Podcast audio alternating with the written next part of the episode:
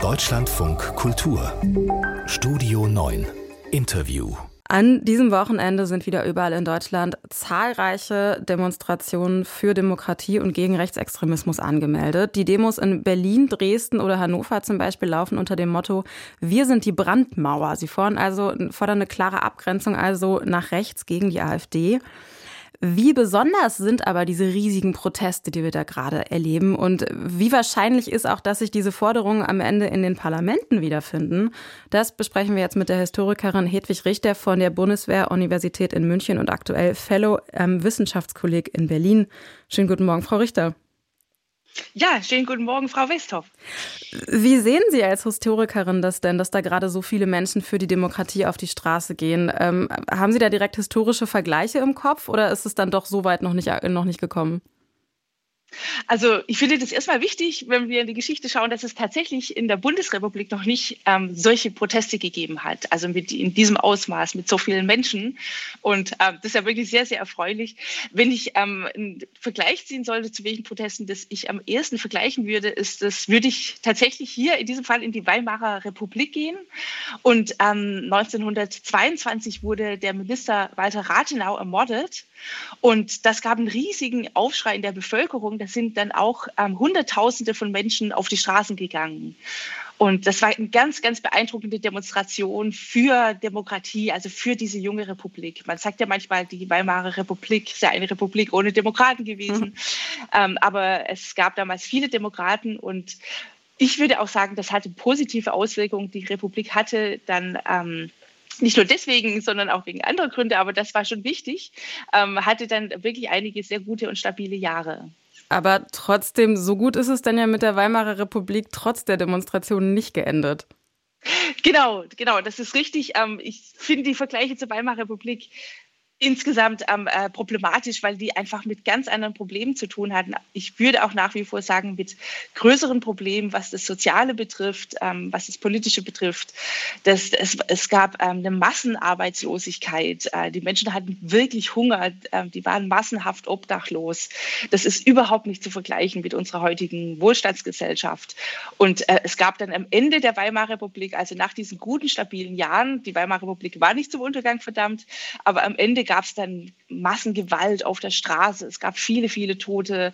Ähm, es gab einen Beamtenapparat, ähm, Richter, die äh, auf dem rechten Auge äh, wirklich blind waren, sowas wie die NSU. Das war dann nicht so ein Einzelfall, also wo, wo man dann wirklich völlig zu Recht, wie wir das heute sind, empört sind, uns lange damit beschäftigen, sondern mhm. das war eher die Regel.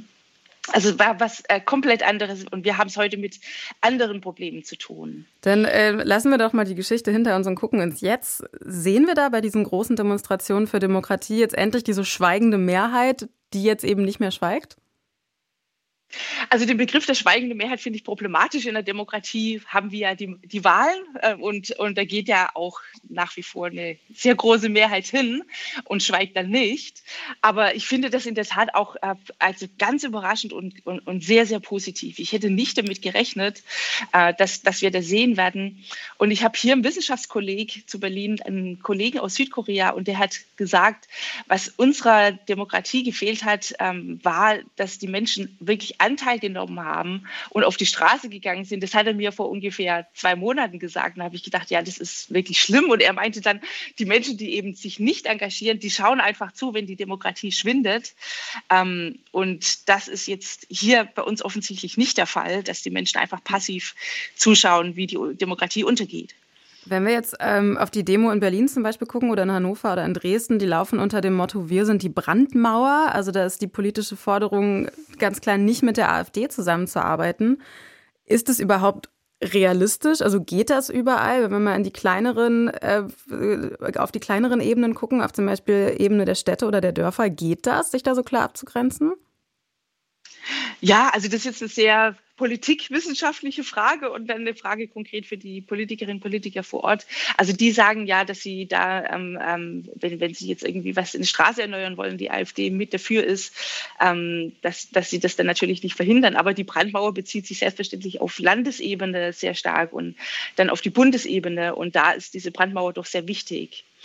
Ich würde da durchaus auch so weit gehen und sagen, ähm, wir sind eine wehrhafte Demokratie. Das ist eine der Lehren, die wir aus den deutschen Verbrechen gezogen haben und aus der Tatsache, dass die Republik dann doch untergegangen ist in Weimar, dass wir uns wehren müssen und, ähm, und insofern würde ich auch die, dieses Verfahren einleiten zum Verbot der AfD, prüfen, ob sie verfassungswidrig ist, was wir ja für Landesverbände schon viel eher sagen können, aber ob das nicht auch auf Bundesebene stimmt.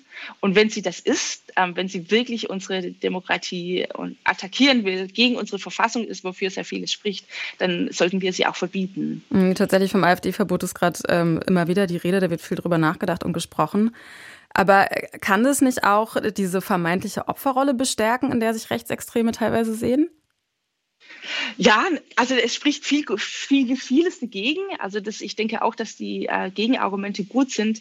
Was sehr stark dafür spricht, ist, dass man damit wirklich ein Zeichen setzt, was wir für eine Demokratie sind. Wir sind nämlich keine direkte Demokratie sondern wir sind eine liberale Demokratie, in der so etwas wie den Minderheitenschutz gibt. Also wenn eine Partei wirklich so menschenverachtend ist und den Artikel 1 unseres Grundgesetzes ähm, gezielt attackiert, nämlich die Würde des Menschen, dann können wir dem nicht einfach zuschauen. Eine liberale Demokratie bedeutet, dass wir Checks and Balances haben, dass wir Repräsentativität haben, eben auch, dass wir die Verfassung haben und dass der Minderheitenschutz ganz, ganz wichtig ist.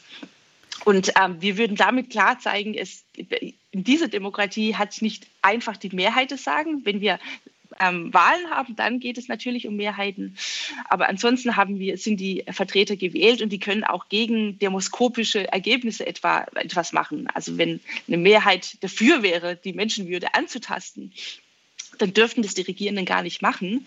Also es gibt da ganz, ganz klare Einhegungen und ähm, so ein Verbotsverfahren wäre ein klares Signal, was wir für eine Demokratie sind und dass wir wehrhaft sind. Was muss denn eigentlich passieren, damit die vielen Forderungen der Menschen, die gerade auf die Straße gehen für Demokratie, damit die am Ende auch in den Parlamenten ankommen?